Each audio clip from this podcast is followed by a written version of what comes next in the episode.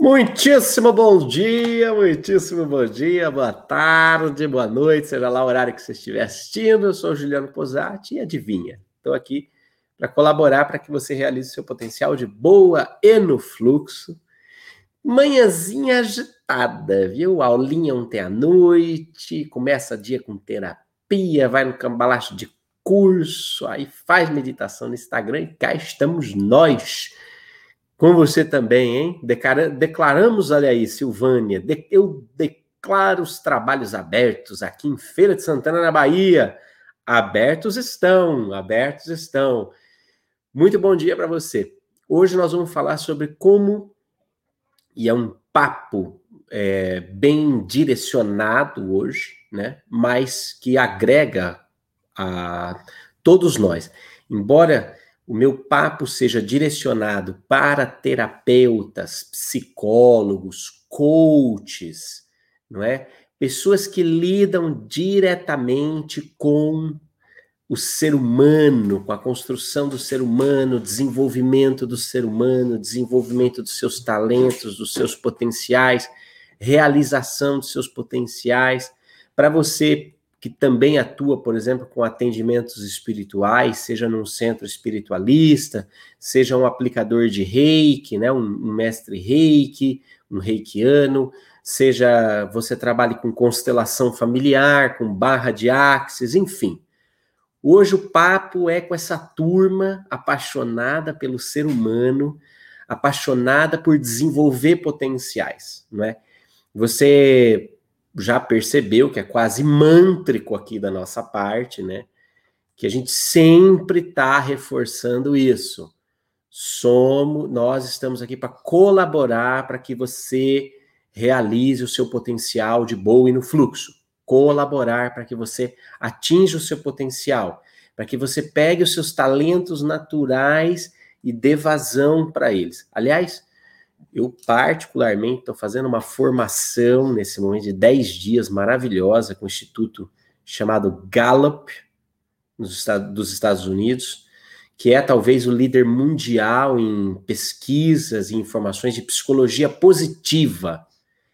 Eu sou, estou muito interessado, tenho estudado muito sobre psicologia positiva. Aliás, ontem até fiz um tráfego de, de livros e PDFs e artigos científicos de um amigo meu que fez pós-graduação em psicologia positiva em Portugal, na Universidade de Lisboa. Eu falei assim: traz aí o pendrive, né?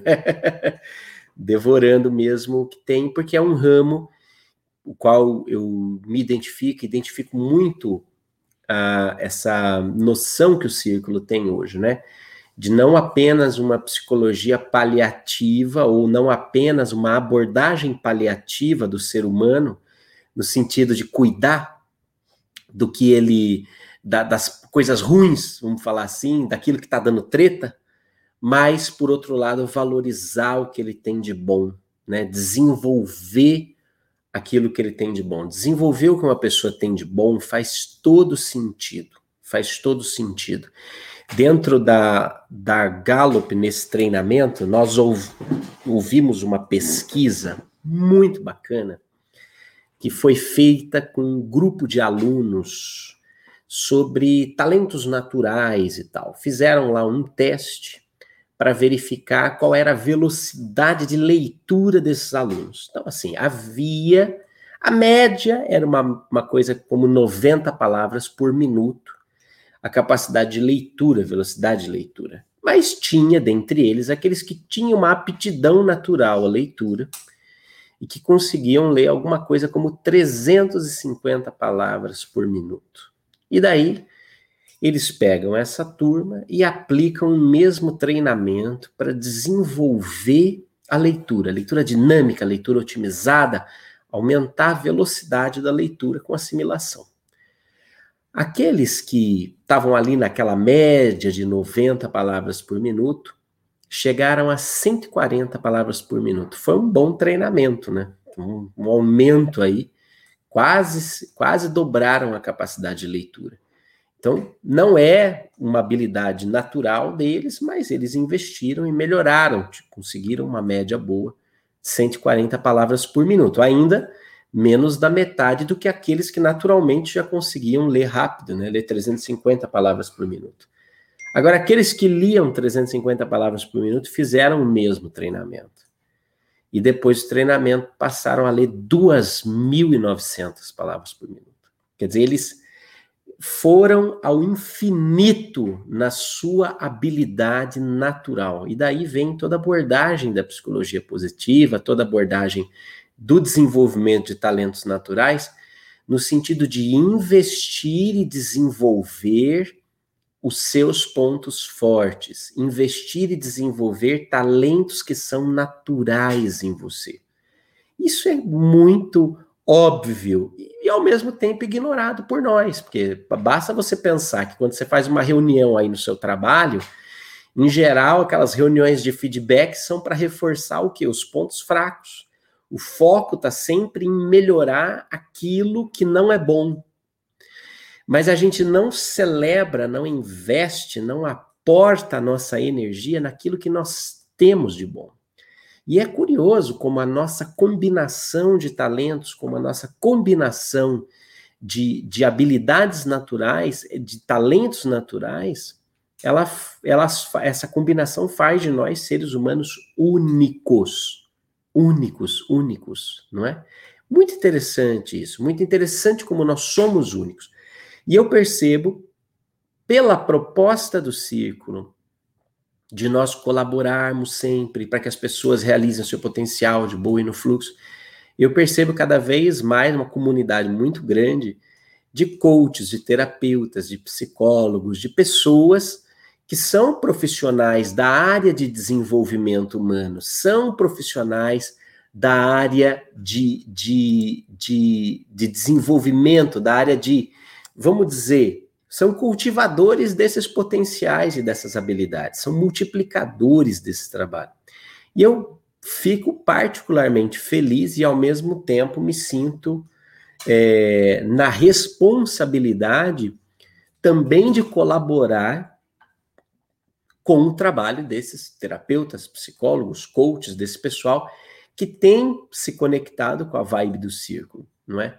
E eu, e eu uso, ou vamos dizer, me aproprio da licença que a Organização Mundial de Saúde, através do protocolo de qualidade de vida, da quarta de Ottawa, através das posturas que a medicina moderna tem tem é, compreendido, as pesquisas científicas modernas têm apontado, mas eu me aproprio, sobretudo, desse, desse protocolo da, da Organização Mundial de Saúde para trazer um ponto-chave para a integração do domínio espiritual, da compreensão espiritual, da compreensão filosófica, para dentro do trabalho dos coaches, dos psicólogos, dos terapeutas, etc e tal, né? Por quê?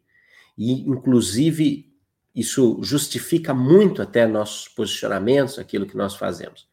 Quero mostrar para você uma coisa. Eu já mostrei essa figura no curso que nós fizemos de workshop de cocriação. Eu criei esse desenho, esse gráfico, a partir do protocolo de qualidade de vida da Organização Mundial de Saúde. Veja, primeiro, deixa eu, deixa eu dar um aporte para você aqui, que é o seguinte. Organização Mundial de Saúde. Nós temos ouvido falar muito da Organização Mundial de Saúde por causa da pandemia. De repente, é um órgão que está constantemente emitindo pareceres, emitindo notas e orientações e lançando programas e metas e tal.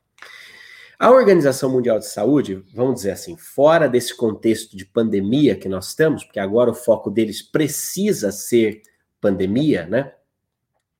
A Organização Mundial de Saúde, ela direciona ou começou a perceber que mais do que cuidar de doenças, olha que foco de psicologia positiva, mais do que cuidar de doenças, a Organização Mundial de Saúde precisava se voltar para promover saúde. Porque cuidar de doença é um aspecto, promover saúde é outro.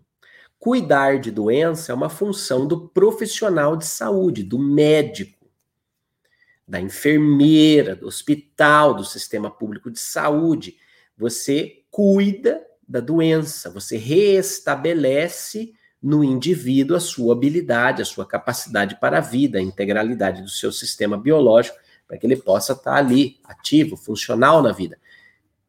Cuidar de saúde, não é? Cuidar da doença. Cuidar da doença. Agora, quando você fala de promover a saúde, você está dizendo para que esse cara nem chegue a precisar do sistema público de saúde, nem chegue a precisar tratar da doença. Você vai combater a doença nas suas causas. Então, daí entra a coisa da noção da, da, da Organização Mundial de Saúde de observar aspectos que poderiam gerar qualidade de vida né? Uma vida melhor, uma vida sadia. E a própria a própria OMS começa a entender, veja que foda isso, que a saúde, a qualidade de vida, que nós poderíamos usar aqui o termo a harmonia do ser humano, nasce da harmonia nestes nestas dimensões aqui que está vendo do lado. Ó. A harmonização, o equilíbrio da dimensão biológica, que é o número um, psicológica, que é a número dois, social, que é o número três, ambiental, que é o número quatro, funcional, número cinco, espiritual, número seis. A própria OMS reconhece que não tem como você atingir uma vida harmônica, uma vida feliz, uma vida com qualidade, não é? E que, portanto, reforça os aspectos positivos da saúde, e isso traz força para o indivíduo lidar ou manejar doenças que eventualmente aconteçam, mas, sobretudo, ser fortalecido na sua integralidade Veja que coisa curiosa. Ela percebe a integração desses valores, a integração dessas dimensões e inclui o domínio espiritual. Porque a quantidade de papers, a quantidade de artigos que nós temos hoje já publicados sobre os efeitos de terapias os efeitos da espiritualidade, os efeitos da prática da oração, os efeitos que tudo isso gera, no sentido de cura espontânea, autorregeneração, superação de doenças, aí entra coisas de visualização criativa, entra neurociência do comportamento, hoje muito em voga, né? Toda hora aparece lá propaganda da PUC, para você lá, ah, faz neurociência do comportamento com Leandro Carnal. Ah, que mano, Leandro Carnal. Por quê? Porque a, a Organização Mundial de Saúde, ó, ela já começa a entender que o domínio espiritual é parte importante da vida humana. Entende? Não é só cuidar do corpo. O que que acontece? A nossa pedagogia, eu diria até a nossa didática. E aí a gente, eu preciso voltar um pouquinho com você. Como é que é formada a nossa escola, a escola moderna que nós conhecemos?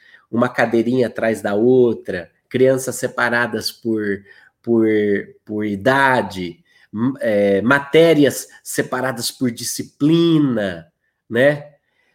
Ela é formada por um pensamento industrial. A nossa educação moderna, a escola moderna, ela nasce com essa pauta de formar profissionais. Né? Então eu tenho que educar, eu tenho que dar português, porque ele tem que saber né, redigir e-mail, eu tenho que dar matemática, que ele tem que saber fazer conta, eu tenho que dar noções para formar um trabalhador. Percebe? Eu formo um trabalhador. Nisso até estou preparando uma aula aberta aqui para novembro sobre esse fluxo, que é muito curioso, mas vamos nos ater hoje ao momento. Nossa escola, ela basicamente forma profissionais. Isso é bom, isso é ruim? Não é, não é uma questão de juízo de valores, a questão é nossa educação é orientada para a indústria, para a produtividade. Dentro disso, a nossa pedagogia A nossa didática separa as coisas em caixinhas.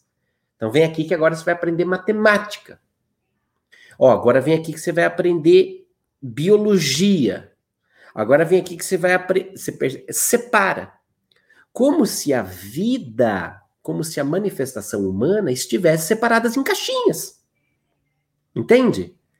Daí você tem um bando de médico que são gênios, gênios, mas que só sabem catalogar a doença, não sabem cuidar de paciente.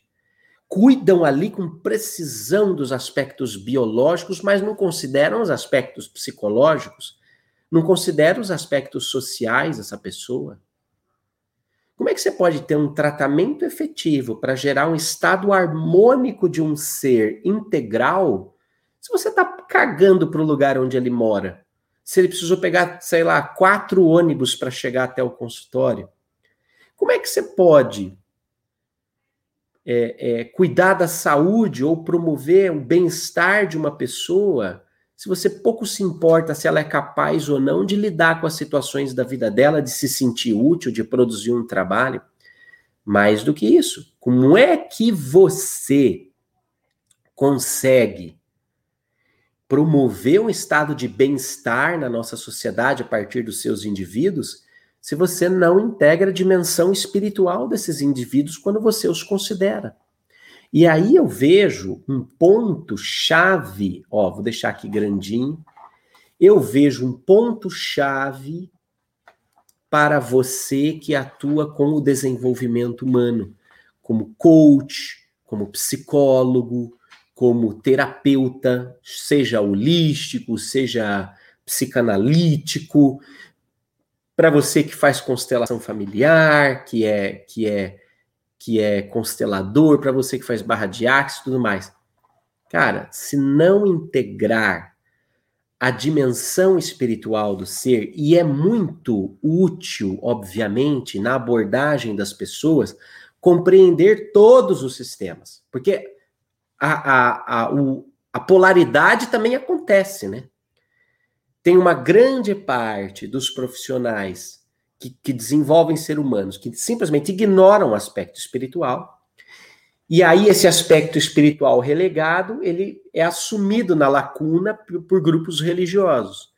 E aí vem o dogmatismo religioso, que também é prejudicial, fecha a caixa do espiritual, e aí o que acontece? Tudo tem causa espiritual. Tudo é um problema espiritual. Tudo. Ai, porque a pessoa, meu, tá com o nariz entupido é encosto, é o demônio. Ali. Aliás, eu me lembro, sim, deixa eu fechar, deixa eu botar aqui a tela. Lembrei de uma ótima hoje.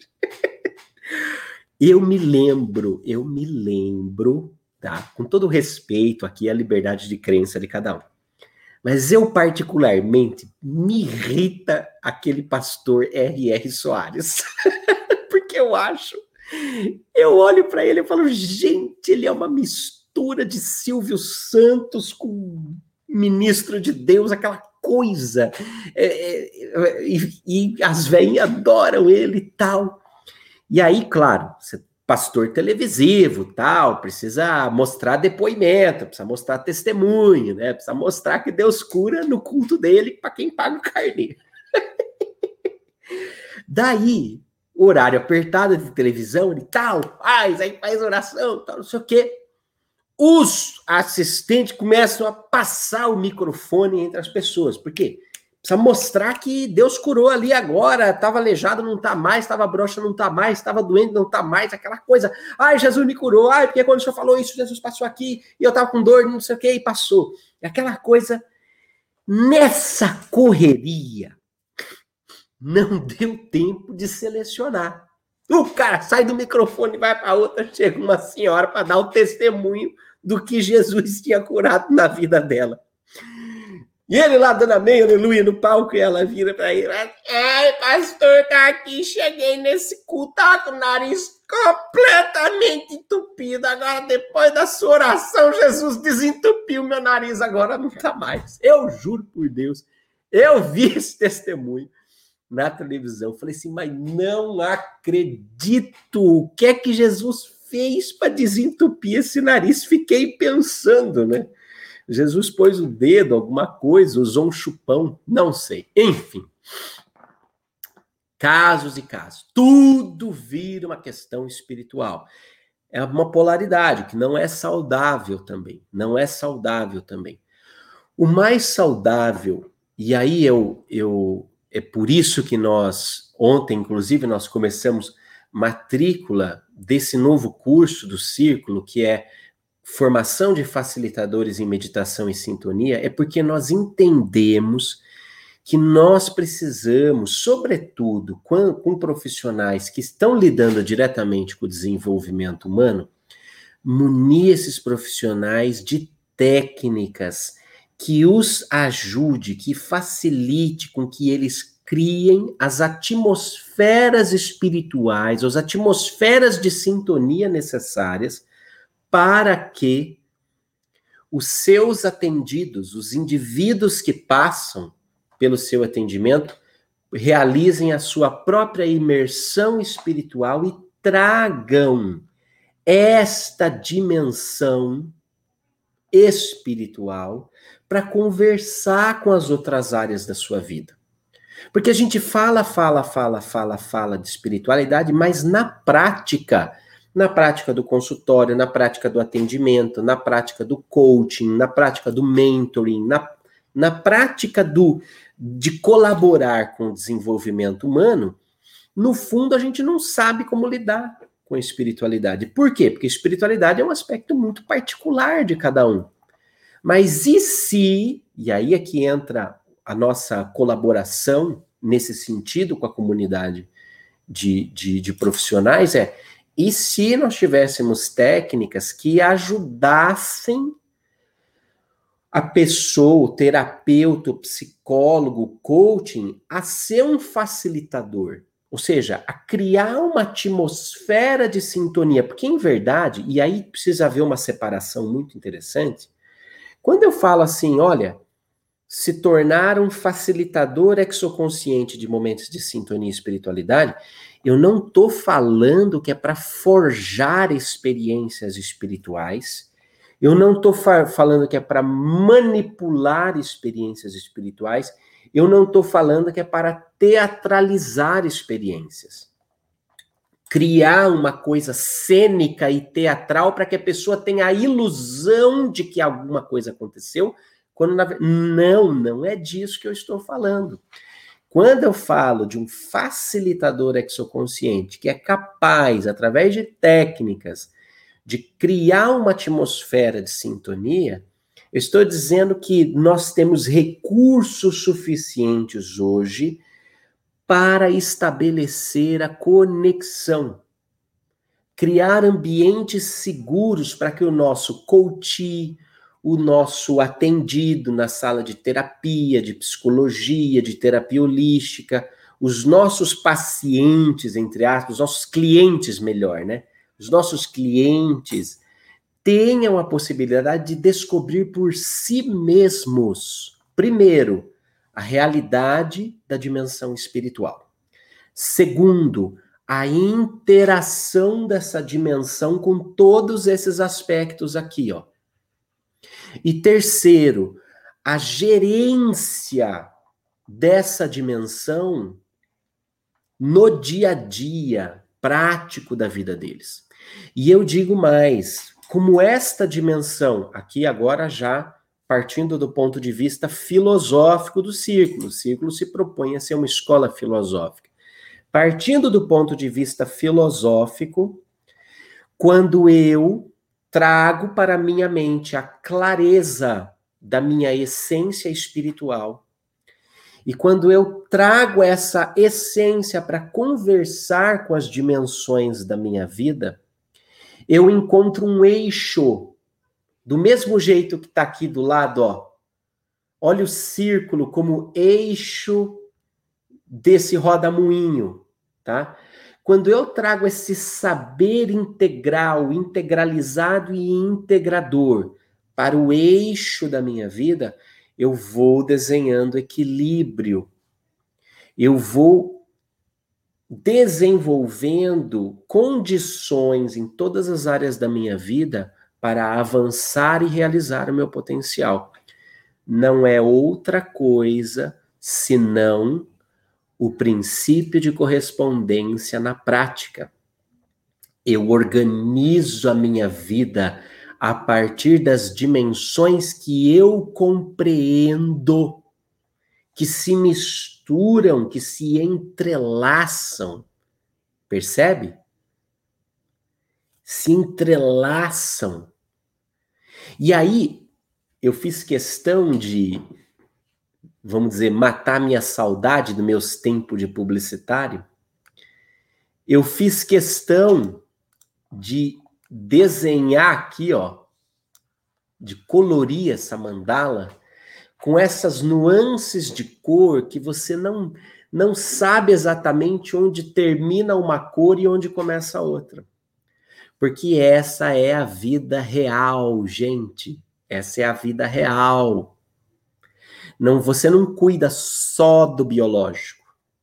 Ai, tô com fazendo um tratamento de dor de cabeça, sabe? Pois é, todo dia eu tenho enxaqueca. Aí tô tomando um remédio que o médico me deu para ver se passa. Certo. Mas e aí? E o seu sentimento? Não, pois é, é enxaqueca que eu tô cuidando. Eu não tô cuidando de sentimento, mas tô tomando um remédio para passar dor de cabeça. Bom, mas o que é que tá gerando a porra da dor de cabeça. Você percebe? Nós fomos treinados por uma escola que atende ao pensamento industrial a separar as coisas, como se a vida fosse uma linha de montagem, como se o ser humano fosse uma linha de montagem. Percebe? Como se o ser humano fosse uma linha de montagem. A gente começa a separar. Então agora eu vou cuidar dos braços. Agora eu vou cuidar das pernas. Agora eu vou cuidar do psicológico. Agora eu vou, vou me interessar pela, pela social dessa pessoa, com quem ela se relaciona, o que, que ela faz, onde que ela mora, qual a relação dela com o meio ambiente. Ah, trabalha com o que mesmo? Você percebe? Se a gente não, se a gente não considera tudo, o ser humano todo, o homem todo, a mulher toda, nós precisamos levar conhecimento todo para o homem todo. Senão a gente fica com clareza em uma dessas áreas e todas as outras nas sombras, todas as outras ocultas. Percebe? E aí não rola. E aí não rola. Então, do ponto de vista terapêutico, e nós vamos dar uma aula sobre isso para os alunos lá do, do, de formação de meditadores e sintonias em, em, em formação de facilitadores de meditação e sintonia. Nós estamos justamente preparando uma aula sobre como que a gente traz a cocriação exoconsciente, a facilitação exoconsciente para os processos terapêuticos. Porque, em verdade, o que, que acontece? Isso acontece num processo de coach, tá? Aí eu falo do meu, do meu, da, de uma área que eu estou me dedicando muito a estudar hoje em dia, que é desenvolvimento de talentos, desenvolvimento de realização. Estou fazendo N formações, se Deus quiser, Jesus ajudar, né? Nossa Senhora treinar, aquela coisa toda. Até o final do ano sai o meu Master de Coach. Master de Coach, de Mentoring e tal. Não, não para atuar diretamente com isso, mas porque eu percebo que meu trabalho é o quê? Ajudar as pessoas, colaborar com que as pessoas realizem seu potencial de boa e no fluxo. E, eu, e é muito interessante, porque as metodologias de coaching, as metodologias de mentoring, elas passam fundamentalmente por um primeiro passo, que é clareza. Cara, o processo de um, de um coach não é outra coisa senão colaborar, contribuir para que a pessoa saia do ponto A e vá para o ponto B. Isso chama realização. Você tem que saber onde você está, saber onde você vai, saber como você vai, saber que você vai ter que caminhar, você vai ter que fazer um pouco por dia até você chegar lá, até você conquistar. Só que antes de tudo isso acontecer, você precisa ter clareza, que é a boa e velha história da Alice no País das Maravilhas. Quando chega na bifurcação, vira pro gato de botas, que tá lá só a cabecinha dele, e fala assim: ai, senhor gato, devo pegar o caminho para a direita ou para a esquerda? E aí o gato fala: depende, criatura, onde você está indo? Ela fala: não sei. Ah, então tudo faz. Porra. Quem não sabe? Gente, para quem não sabe para onde vai, qualquer vento é favorável e qualquer vento é contra. Você percebe? A pessoa não sabe o que faz, qualquer vento é tempestade, qualquer vento é problema. Quem não sabe para onde vai, para quem não sabe para onde vai, qualquer vento é uma treta. Agora, quando eu sei para onde eu estou indo, quando eu sei o que eu preciso, quando eu tenho clareza, e aí é que está a coisa, gente, porque ex... eu ouvi um amém, Marta Calderaro, amém. Aleluia. A questão é tão, tão e simplesmente que ferramentas de clareza passam por todas as dimensões do ser, tá? Então, exemplo, é, eu preciso tomar uma decisão. Então, tem uma ferramenta de clareza muito útil que você pode utilizar, que é a famosa lista de prós e de contras. Né? Então, vai, pega, fica aquela confusão mental que eu sempre falo. A nossa mente racional nesse momento não ajuda muito, porque começa a confundir a análise, fica aquele turbilhão. Então, o que você tem que fazer? Você tem que usar uma ferramenta, que é uma extensão objetiva da sua mente, e você traz para o papel tudo que corrobora para a decisão e tudo que seria um, um desdobramento negativo da decisão. E você compara. Percebe? Você coloca ali, aí você usa a sua racionalidade a seu favor. Você coloca ali, compara e decide, certo? Certo. Isso é uma ferramenta de clareza, certo? Certo. Agora, onde é que a claridade maior tem que estar? A claridade maior tem que estar na autonomia espiritual das pessoas com quem nós colaboramos e das pessoas a quem nós ajudamos. Porque se essa pessoa tem clareza espiritual, dessa dimensão espiritual, você gera autonomia nela. Mais do que simplesmente colaborar para que ela se desenvolva, você dá para ela ferramentas, uma ferramenta existencial para que ela encontre os seus caminhos. E muitas vezes isso vai passar pela dimensão espiritual, que é a dimensão que nós temos ignorado sistematicamente nos atendimentos, nos coaches, na, na, na, nos processos de desenvolvimento humano. Agora, agora, a indústria, o mercado corporativo começa a trazer a meditação para a conversa. Mas por que que está trazendo a meditação para a conversa? Porque isso tem tido impactos positivos no plano mental dos executivos e eles estão produzindo mais. Então, em verdade, o que o mercado corporativo está fazendo é trazer uma técnica para aliviar o estresse que ele próprio gera nos executivos e nos profissionais. Então, ele mesmo impõe metas e desafio, e é uma loucura, tudo tem sempre que crescer, sempre mais, sempre maior, e não existe limite para isso, e cada vez mais a gente vai arregaçando com o meio ambiente, porque a gente não sabe limitar, e essa ambição desenfreada que gera um estado de colapso. Por quê? Porque nós somos educados dentro daquela escolinha que tem uma linha de montagem com uma indústria. Só que o ser humano é uma maquininha? Não, o ser humano não é uma maquininha. E aí o nosso processo educativo, ele vai forma profissionais, mas ele não desenvolve seres humanos. Eu, eu formo profissionais, eu formo seres funcionais para a vida social. Ok. Só que essas pessoas começam a sofrer e a colapsar no seu psicológico, no seu espiritual. E isso vai ter impactos no seu biológico, na forma como eles se relacionam socialmente, no ambiente, na função que eles exercem. Então aí existe um gap educacional. E esse gap, depois o cara, ao longo da vida, ele começa a precisar buscar respostas. E aí ele vai cair na mão de quem? Vai lá no terapeuta. Mas ele não vai lá chegar, chegar para o terapeuta, para o psicólogo, para o coach, para o constelador familiar. Ele não vai chegar e falar assim: Oi, eu vim aqui porque eu preciso desenvolver e integrar a dimensão espiritual do meu ser para que ela atue como um eixo central que reorganize todas as dimensões da minha vida. É claro que não, ele vai chegar e falar assim: porra, eu tô estressado. Porra, eu vou matar meu chefe. Porra, eu não aguento mais competir. Eu não aguento mais a pressão. Eu trabalho feito um louco, não tenho tempo para minha família.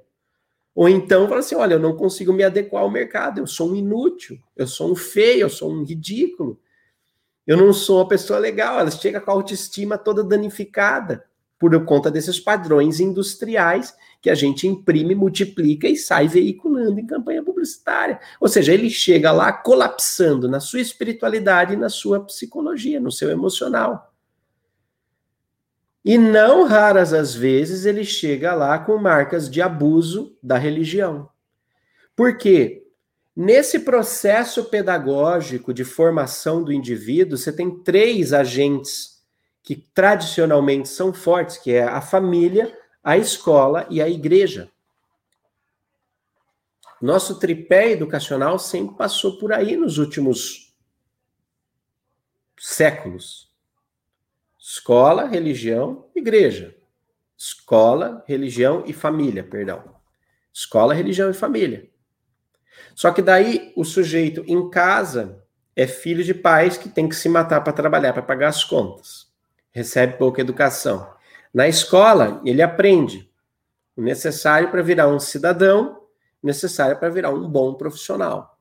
Quem é que está cuidando do aspecto psicológico e espiritual dele? Aí ele arruma uma religião, ele arruma uma igreja para ir. Mas não raras as vezes ele vai colapsar lá dentro. Por quê? Porque ele vai ver reproduzido dentro da estrutura institucional religiosa a mesma corrupção que o inoja no mercado corporativo, a mesma corrupção que o inoja na política, a mesma corrupção que o inoja em todas as áreas da sociedade. Porque, em verdade, as, os segmentos da nossa sociedade, os indivíduos da nossa sociedade estão colapsando porque não foram educados para serem humanos. Eles foram educados para serem máquinas, para serem profissionais produtivos de alto desempenho, que engolem seco, engole o choro, engole o cansaço, passa por cima e faz acontecer. Bate a meta, entrega resultado. Legal. Qual é a sustentabilidade disso ao longo do tempo? Zero. E aí, esse profissional que sofreu o, vamos dizer, não teve a presença honesta no relacionamento familiar, teve uma escola limitada que o desenvolveu em certos aspectos, mas é errado educar um uma pessoa para ser profissional? Claro que não é errado, todo mundo precisa trabalhar. Eu fiz colégio técnico em publicidade, sou gratíssimo sempre esteve alinhado comigo, processo de comunicação, processo de mercado, adoro, é o que eu faço. Fiz colégio técnico de publicidade, fiz minha faculdade de marketing, depois fiz pós-graduação em estratégia militar e agora estou fazendo minha faculdade de filosofia. E os meus 400 cursos de coaching de desenvolvimento humano. É errado você educar profissionais? É claro que não é errado. É claro que é necessário. A questão é o que a tarda separação de caixinhas. A gente só trabalha um lado e não trabalha o outro. E eu vejo nisso assim uma vocação muito forte nossa aqui, agora falando em nome do círculo, em nome de tudo que essa escola representa para mim, para tantas pessoas. A nossa função é cobrir esse gap, cobrir essa, essa lacuna metafísica, vamos falar assim, não é? Que antes era vamos dizer, preenchida pela religião, mas com o objetivo de dominar as pessoas, com o objetivo de mantê-las fiéis, quadradinhas, caladinhas e obedientes, não é? E que tanto abusou de tantas pessoas por tantos anos. Mas o que? Eu vou invalidar a metafísica, eu vou invalidar a dimensão espiritual porque a instituição religiosa foi limitada na sua atuação de promover a liberdade do ser humano? Não. Mas eu venho para atuar. Então aí eu vejo iniciativas exoconscientes como de escolas como o Círculo, que vêm justamente para preencher essa lacuna do ser humano. E aí eu entendo essa lacuna na vida humana, na vida social, que é a lacuna metafísica, a lacuna de, de percepção dessa nossa dimensão que está para além do físico, mas que afeta tudo físico. Existe uma função social muito, muito importante em projetos como o do Círculo, porque eles vêm para ocupar essa lacuna metafísica, eles vêm para dar resposta. E claro, isso faz parte da minha própria jornada, que cheguei ao ponto do abuso da religião, de sofrer o abuso da religião, de passar pelas situações de abuso da religião, dizer não quero mais, nunca mais, nem fudendo, e que daí, depois, com calma, com tranquilidade, passada a vontade de tocar fogo, você, ou, como dizia o Nietzsche, né, passada a vontade de enforcar todos os políticos com a tripa de todos os padres, né? que é uma frase interessante, o, o homem só será verdadeiramente livre quando o último político for enforcado com as tripas do último padre. que imagem!